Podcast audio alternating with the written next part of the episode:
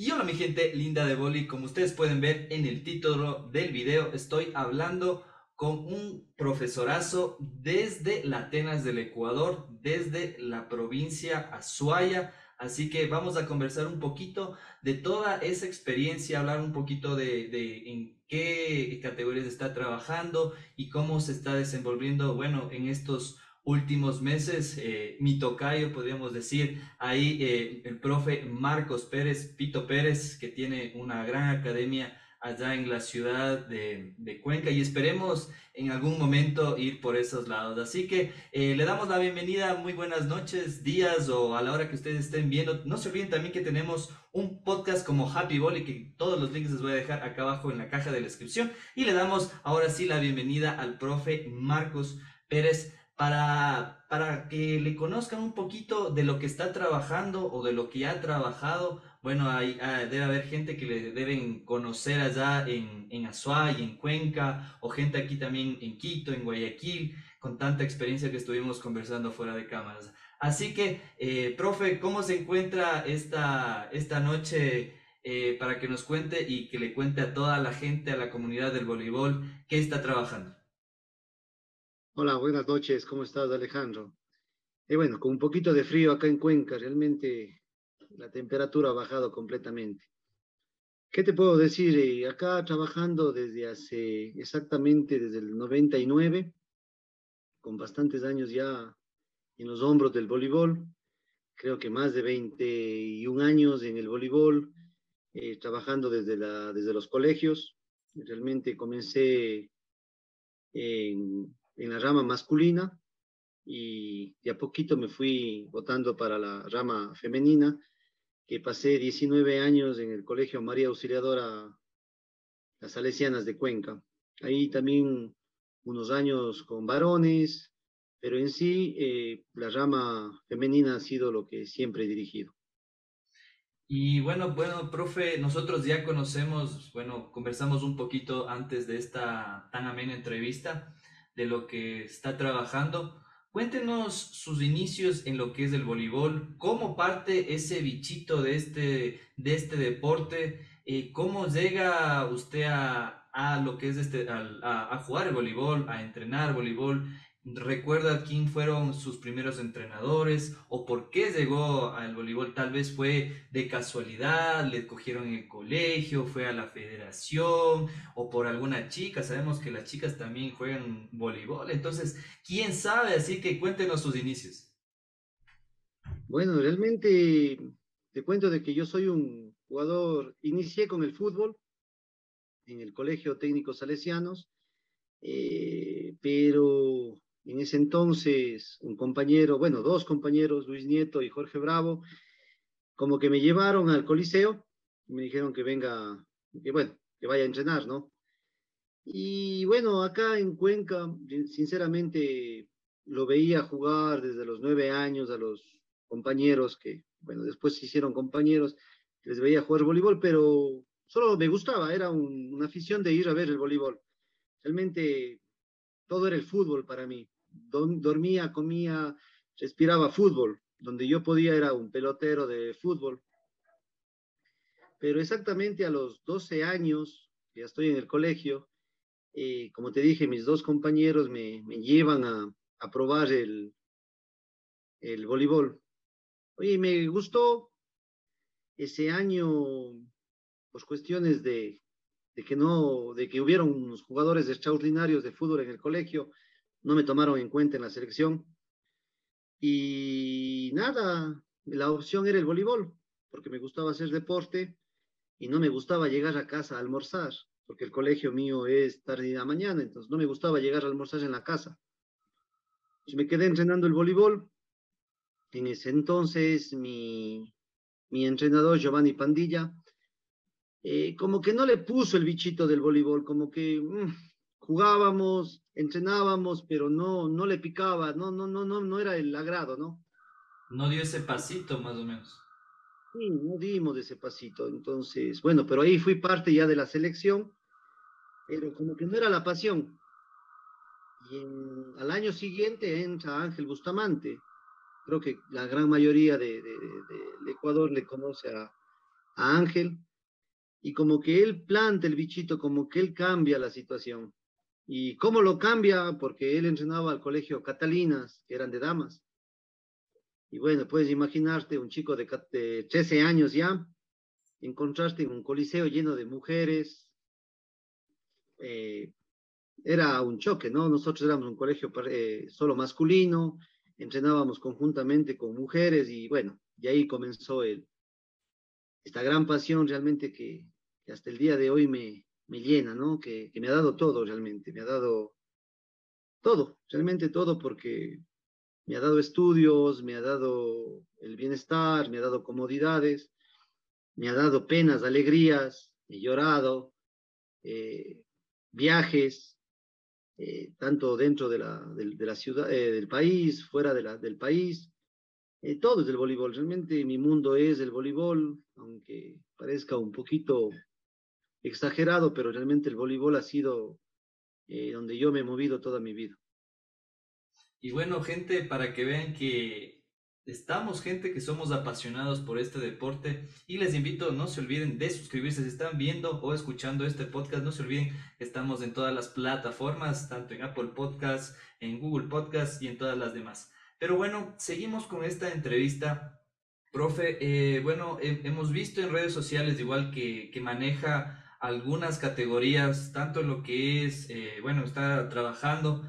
Eh, hemos visto, bueno, lo poco que, se ve, porque lamentablemente es lo que estábamos hablando, no hay medios que difundan este tipo de, trabajos, ¿no? Lo que es las formativas, desde mi consideración, son vitales para lo que es eh, las federaciones eh, provinciales, para diferentes tipos de clubes. Entonces, en este caso, ahora, ¿cómo usted está trabajando? ¿Con qué categorías? ¿Cómo comenzó esto de, lo que es eh, su academia de, de Pito Pérez? allá en la Atenas del Ecuador, para que nos cuente y que cuente a toda la comunidad del voleibol ecuatoriano. Bueno, realmente esto comienza nosotros éramos eh, solamente colegiales, eh, arrancábamos desde, en ese entonces, desde el segundo curso, ahora es noveno. Entonces comenzamos a entrenar desde siempre, desde esa edad, y no sabíamos cómo, cómo dar ese pasito, ¿no? Era como que era establecido arrancar desde los 12 años el voleibol aquí en el Azuay. Y llega, eh, eh, bueno, llegó Daniel Moine y me apegué un poquito al, entrenamiento de, Daniel, donde me gustó la forma como él entrenaba. Era muy metódico, muy recto en sus cuestiones. Y bueno, luego le, logro conocer a, llega acá a la SUAY Leo, creo que también trabajo allá en Pichinchas y más que seguro que trabajo allá, debes conocer a Alejandro. Sí. Y lo primero que hizo Leo es reunirnos a todos los entrenadores y tratar de unirnos a todos. Porque acá todo el mundo entrenaba para, para, el, para el bien de, de, de, de uno, del yo, ¿no? Yo hago mi colegio, yo juego por mi colegio y nada más. Y si salen unos buenos jugadores, pues van a la federación. Como dicen, cada uno, cada uno se trabajaba individualmente. Correctamente. Entonces, en esa historia, eh, nos hicimos amigos con Leo y me puso en esa reunión, me gustó la forma como él hablaba, ¿no? De que eh, en Argentina eh, se comenzó a luchar por el mini voleibol. O ya tenían muchos años en el mini voleibol y me ha contado las historias y tanta cosa, cómo comenzó él. Y yo en las Salesianas fui y propuse ese proyecto. Le dije, bueno, Comencemos con, el, con la escuelita de voleibol.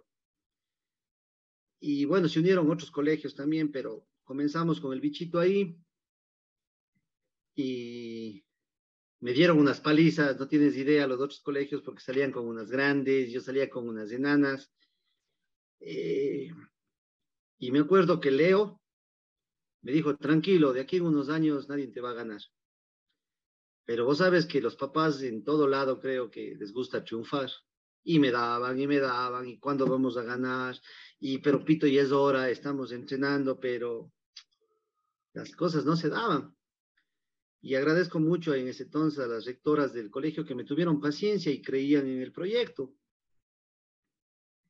Y bueno, comenzaron a dar frutos después de cuatro años exactamente. Ellas comenzaron en, en ese entonces en cuarto de básica, en las Salesianas, y llegaron a primero, a primer curso, en ese entonces se llamaba, que es ahora octavo, y comenzamos a ganar, y comenzamos a ganar, y comenzamos a ganar, y comenzamos a ganar, y el proyecto se iba dando y se quedaba la gente de la escuela y tanta cosa.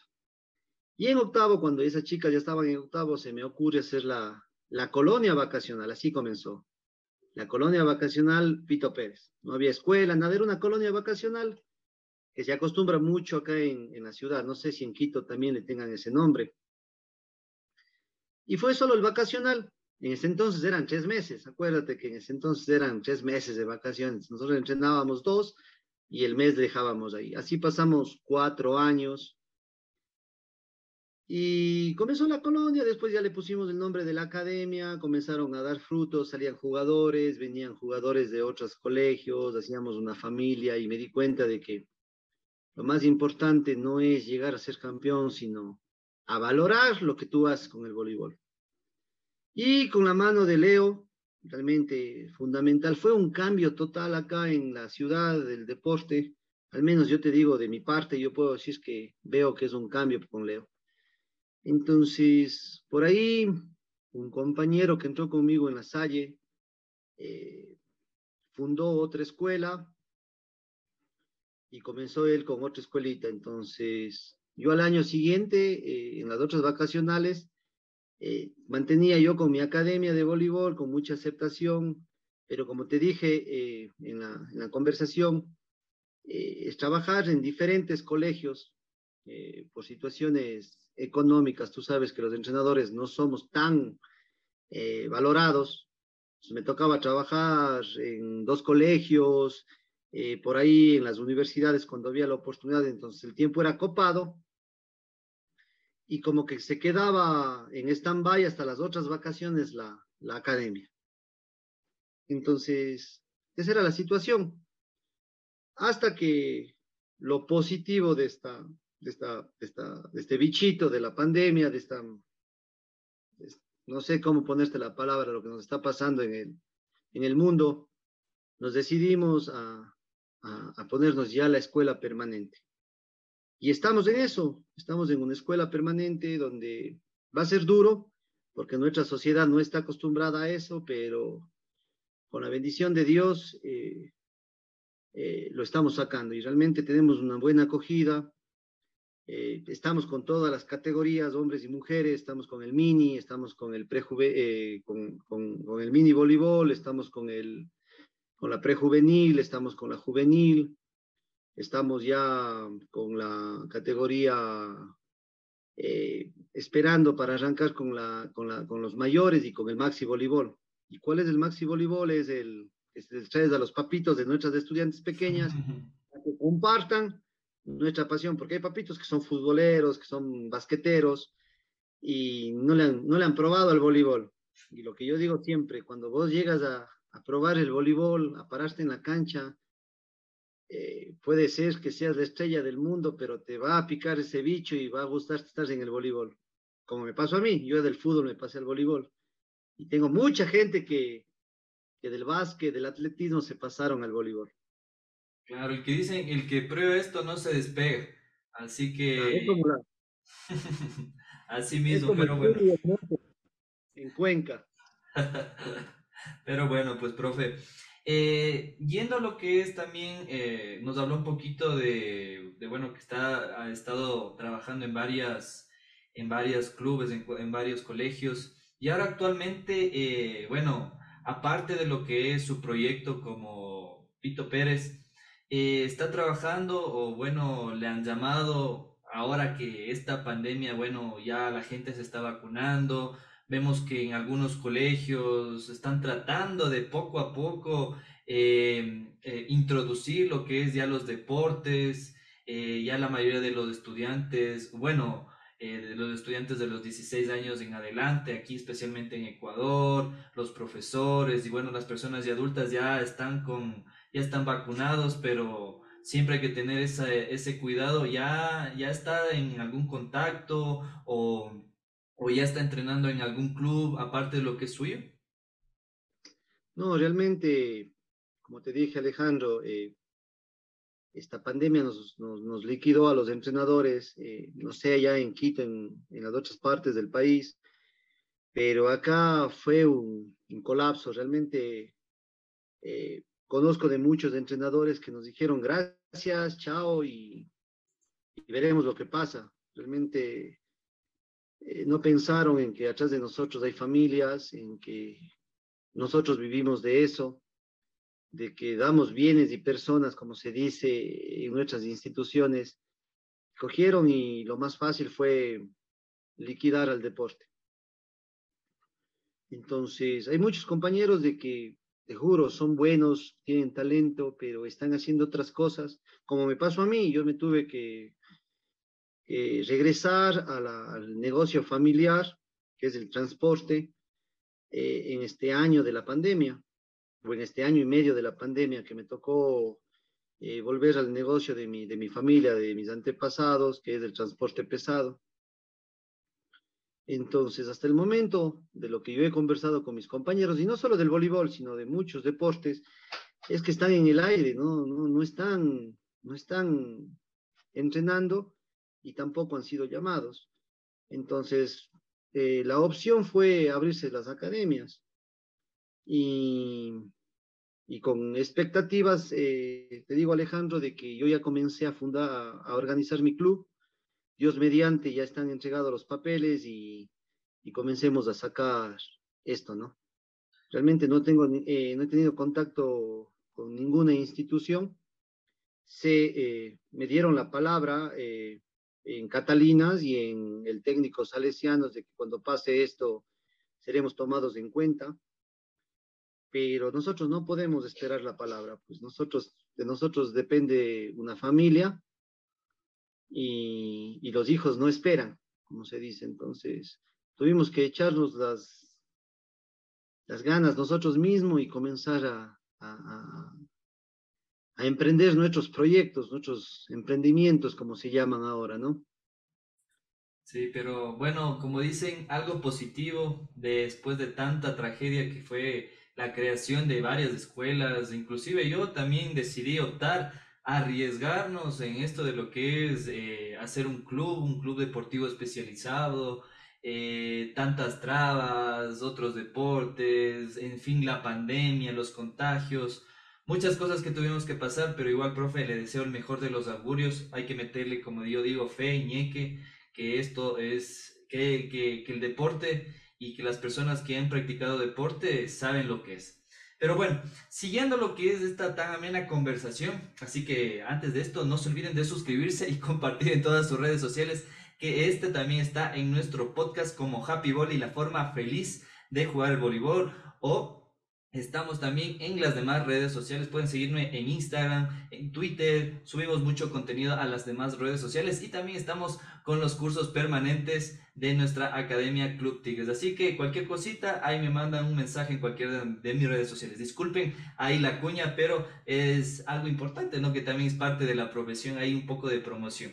Así que, bueno, profe, estábamos hablando de lo que era el voleibol en, en el voleibol en Azuay, el voleibol en Cuenca. Eh, vimos igual, eh, bueno, hemos conversado con Leonardo Pirioni, que es entrenador de la Federación eh, de Azuay, que ha hecho un cambio, prácticamente ha dado un, un, cambio de 180 grados. También tuvimos la oportunidad de hacerle una pequeña entrevista, así que igual todas las entrevistas están en nuestro canal, estas y muchos más, de lo que ha venido trabajando ya prácticamente, ya años va en esto de lo que es el voleibol desde Argentina, vino con ideas frescas, eh, estuvo aquí en, en, Quito, en Pichincha, un tiempo, pero prácticamente ya está erradicado allá en la provincia de Azuay y, con muchos proyectos hemos visto igual que, que hace igual torneos, ha hecho torneos internacionales, eh, que, que, está, que está prácticamente yo sí he visto una evolución en lo que es el, el voleibol azuayo, pero yo siempre, siempre miro más allá. ¿Será que en algún momento eh, eh, tenemos ya una liga profesional o, bueno, la liga nacional que entre comillas es profesional eh, o amateur? que en algún momento quisiera, quisiéramos ver en televisión, o bueno, yo quisiera ver en televisión, que ver ahí un equipo de Pito Pérez, con los nuevos clubes que hay, Cercovaco, lo que es y bueno, algunos clubes que se han formado en los últimos años. Ahora cuéntenos, eh, bueno, que usted está en, en Cuenca, eh, en, en Azuay en general, ¿cómo, ¿cómo se mueve el voleibol azuayo? ¿Hay, ¿Hay cultura de lo que es el voleibol? Eh, ahora igual también vemos que las universidades practican mucho voleibol. Yo tuve igual alguna oportunidad de ir a algún torneo formativo en lo que es el Technic Club, por eso estábamos hablando un poquito del Technic Club. Prácticamente tiene todas las condiciones ideales, tiene ese coliseo espectacular de ese piso flotante, canchas de arena. Y, bueno, también allá lo que es la concentración o bueno, la federación de la SUAI que tiene eh, su, su, sitio específico de entrenamiento que es vital para los voleibolistas, ¿no? No que otros, lamentablemente otras federaciones no tienen esas condiciones. ¿Cómo, cómo se vive ahí el voleibol azuayo, profe? Bueno, eh, Alejandro, realmente se debería ver, primero analizar qué expectativas se tienen ¿no? en el voleibol. Eh, tú hablabas de, de, de federaciones, de, campeonatos eh, o ligas nacionales, profesionales. Realmente yo hago la pregunta y te hago la pregunta a vos, como esta conversación es, ¿la federación qué expectativas tiene de las provincias? Porque realmente eh, yo te hablo de mi provincia. Eh, Azuay ha crecido en... Eh, mm, se ha ganado campeonatos de lo que no se, no se ganaba antes, ¿no? Con, con este nuevo modelo, con esta nueva línea argentina. Ha ganado tanto en hombres como en mujeres, eh, o, damas, como se llama. Eh, pero ¿qué expectativas tienes? Porque para mí, eh, cada vez los jugadores de, la, de, la, de las provincias se van haciendo más pequeños. ¿Y qué objetivo tiene la federación para nosotros poder competir a nivel internacional? Porque somos campeones en casa, pero ¿qué pasa cuando salgamos? Nosotros tenemos un referente que es Guayas, que es Pichincha, pero si vos te das cuenta, eh, ya apareció Manaví con, con, su entrenador Loja, que vienen teniendo jugadores de altura y son más altos que Azuay, que son más altos que, Guayas, que son más altos que Pichincha. Esmeraldas, digamos, esmeraldas. Esmeraldas, y son una población más pequeña. Entonces, ¿qué expectativa nosotros tenemos como, como federación? Ahora, si vos me hablas del voleibol azuayo, en resultados hemos evolucionado, hemos crecido, estamos en, el, en, el, en, los, tres, en los tres primeros sitiales. Eh, según, si no estoy mal, en damas, creo que solo unas cuántas veces contadas con los dedos en todas las categorías. Eh, los equipos azuayos no han estado en podio. Eh, en hombres sé que, bueno, llevámonos la cuenta, eh, tiene algunos campeonatos, campeonatos en diferentes categorías. Entonces, Azuay ha crecido. Si vos me preguntas a mí, eh, Azuay ha crecido. Pero, ¿qué tan real es eso?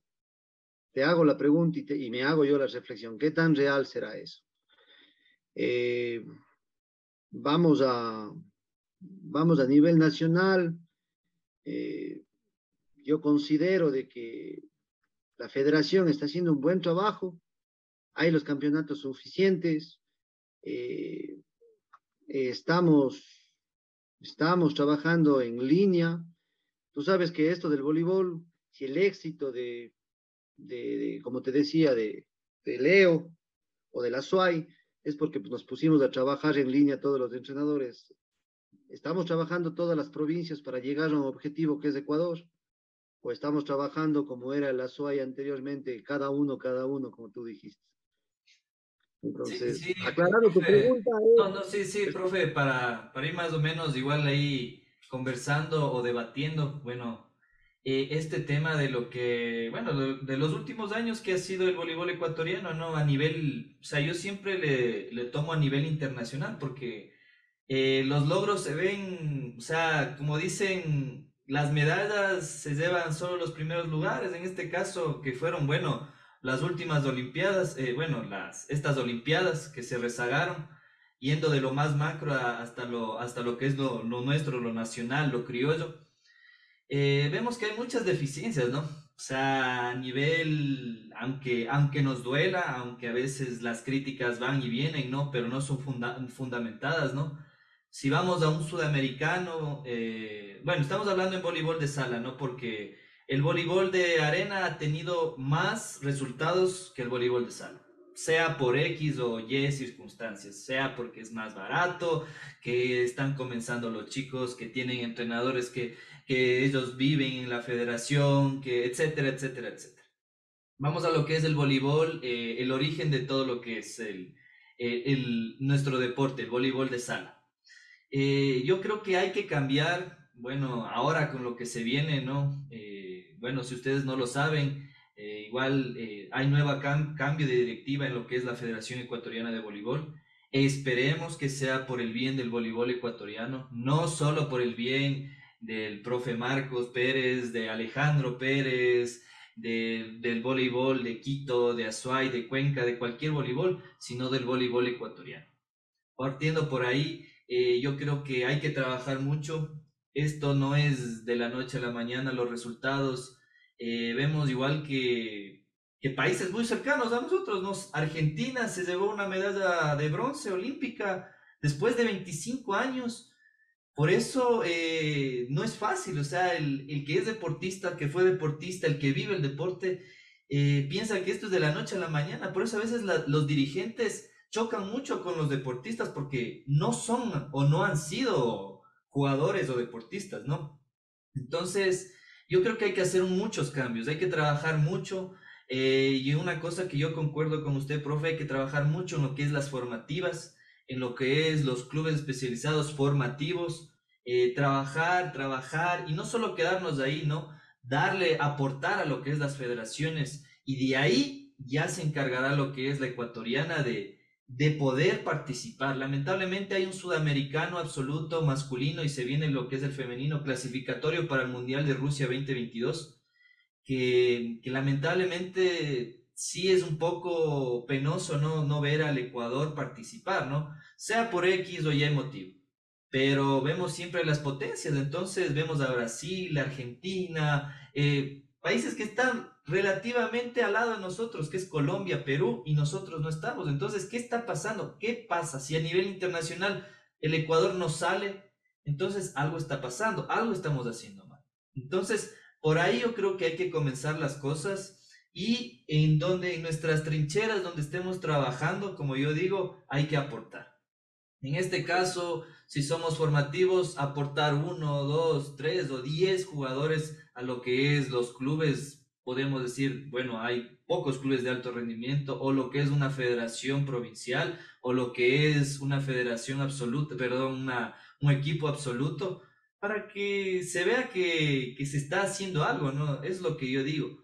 Y ya dependerá ya solo de las cabezas, por eso yo digo que es fundamental lo que es la dirigencia, especialmente por tantos casos de que no son, no se pueden tapar con un dedo, no se puede tapar el sol con un dedo, mucha corrupción ha habido por eso, lamentablemente, los voleibolistas, si no, si no salvamos nuestro deporte, nadie lo va a hacer, profe. Entonces, para ir más o menos, eh, ir con, con, esta, con esta conversación, es lo que yo pienso.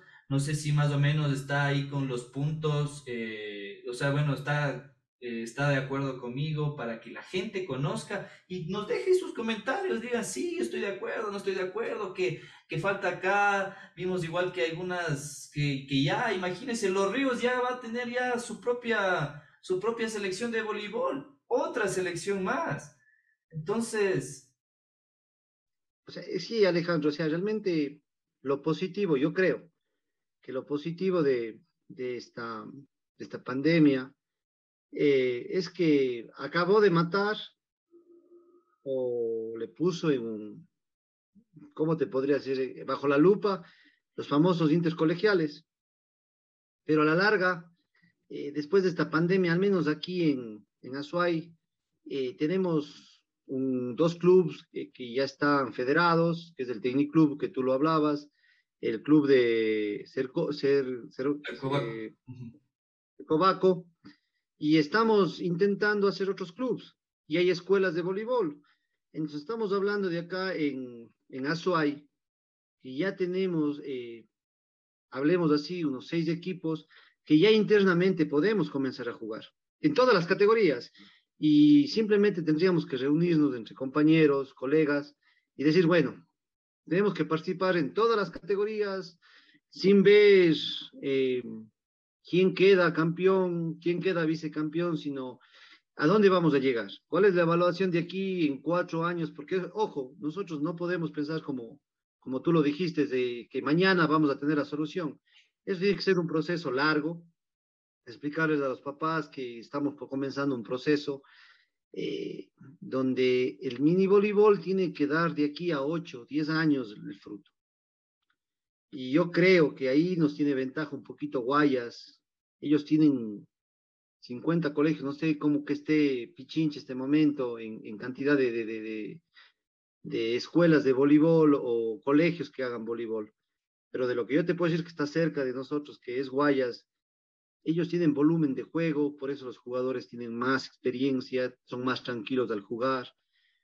Yo te hablo de que nuestros jugadores, eh, hace dos años antes de la pandemia, jugábamos un intercolegial entre cuatro colegios, eh, iban jugando, mm, dicho, un éxito, seis partidos, donde yo sé que solo en el, en el campeonato del universo, o el metropolitano que llamaban ellos, eh, jugaban 30, 40 partidos. Entonces ahí está la diferencia, ¿no? Y ahí está el volumen de juego.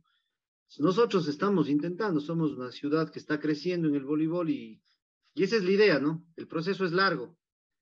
Eh, no es para mañana solucionar los problemas, lo que tú dijiste. Y yo estoy muy de acuerdo con vos. Eh, yo auguro mucho esta nueva directiva. les conozco a las personas que están dentro de la ecuatoriana y queremos un cambio, y un cambio para bien del Ecuador, como tú lo dijiste, no para X persona, sino para todo el país.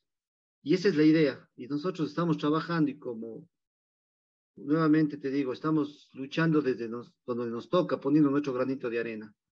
Y un llamado también a, a todos los papitos y decirles de que nos busquen la solución de los muchachos para alejarles de todos los vicios es el deporte porque a mí me salvó el deporte también.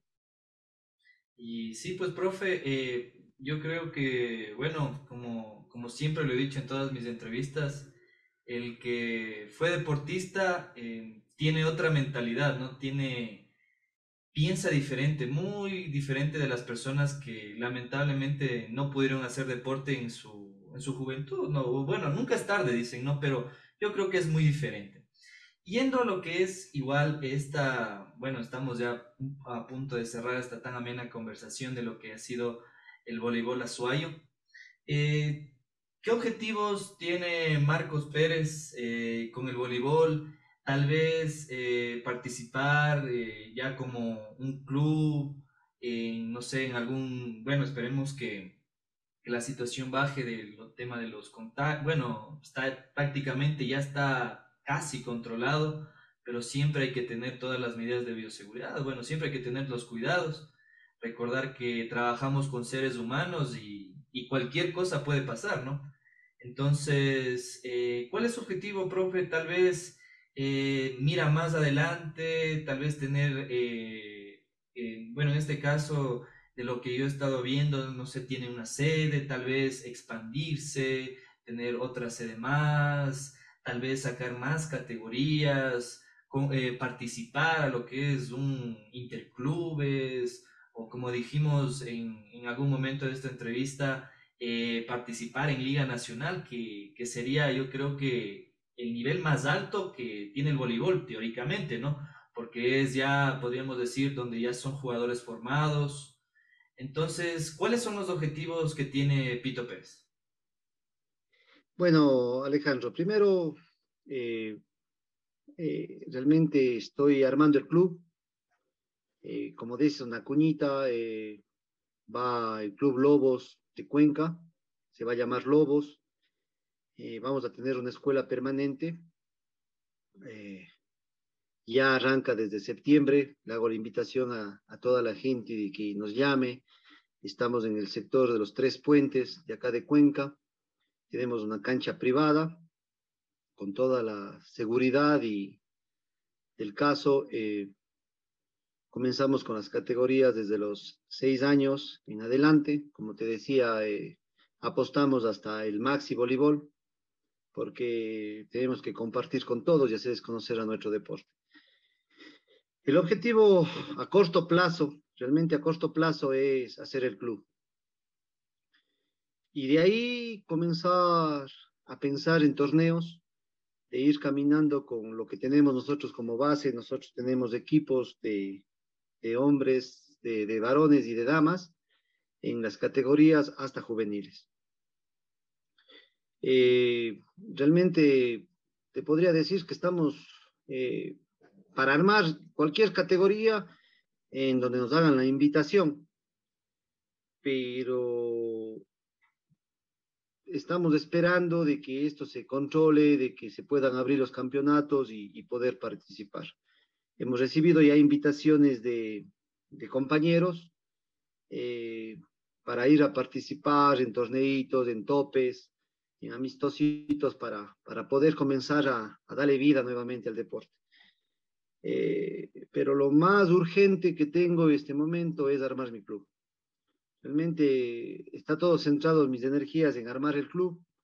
Estamos ya por, por entregar los documentos y pues nada, esperar que, que, nos den luz verde para ya ponernos como, como club.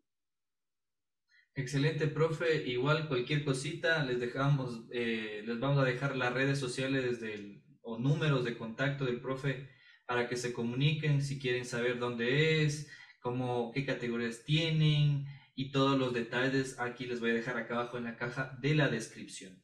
Y bueno, profe, eh, gracias por todo lo que nos pudo aportar en esta, en esta noche, en este día, bueno, a la hora que ustedes estén escuchando eh, o viendo este, esta entrevista. No se olviden también que tenemos el podcast como Happy Volley, todos los links acá abajo en la caja de la descripción. Y no se olviden de suscribirse si se quedaron hasta el final de esta tan amena entrevista que eh, yo no le veo como una entrevista, sino como una conversación de lo que es el voleibol, de lo que nos apasiona, de lo que hemos prácticamente vivido, de las experiencias, de todo lo que nos ha pasado. Así que no se olviden de suscribirse, que es muy importante. Y bueno, profe, como todos dicen que todo lo bueno se acaba, lastimosamente toca cerrar esta, esta entrevista, una entrevista más. No se olviden que tenemos muchísimas más entrevistas. Todas las pueden ver en nuestro canal. Así que, profe, eh, ¿algún mensaje para la comunidad del voleibol, para sus estudiantes, para su familia, la gente que le apoya, eh, las personas que están viendo, que van a ver de aquí a la China, que nos dejen un mensaje a la comunidad del voleibol nacional. No se olviden, mi nombre es Alejandro, yo me despido. Eh, no se olviden de suscribirse, que estamos con muchas más entrevistas y mucho contenido. Nos vemos en la próxima. Le dejo al profe Marcos Pito Pérez para que cierre esta transmisión.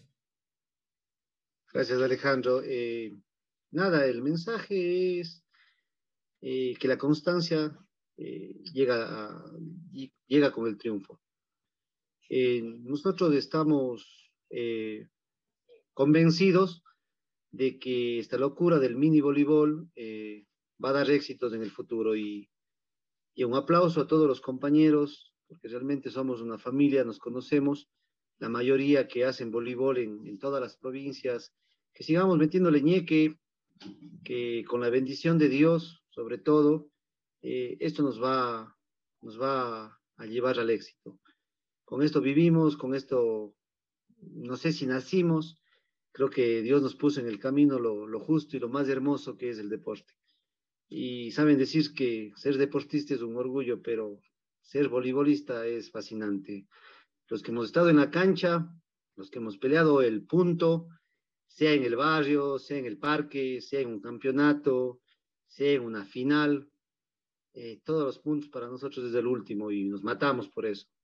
Entonces, nada, chicos, a seguirle dando, eh, conozcan el voleibol y no van a, salir del voleibol nunca. Nada más, Alejandro, te agradezco mucho la entrevista. Quiero agradecer eh, ante todo a Dios, a mis padres, a mi esposa, a mis hijos por apoyarme siempre, a mis hermanos, a mi familia que nunca me han dejado solo y me están ahí empujando para, para cumplir los sueños que yo tengo. Realmente Dios primero y mi familia eh, me han empujado. Y también un agradecimiento tanto a mis entrenadores, que no les nombro eh, por miedo a olvidarme de alguien, pero hay mucha gente que, que, puso un granito de arena para, para este formador. No creo que sea entrenador, simplemente un formador de juventudes. Y ojalá eh, esté haciendo bien las cosas. Muchísimas gracias. Cerramos transmisión.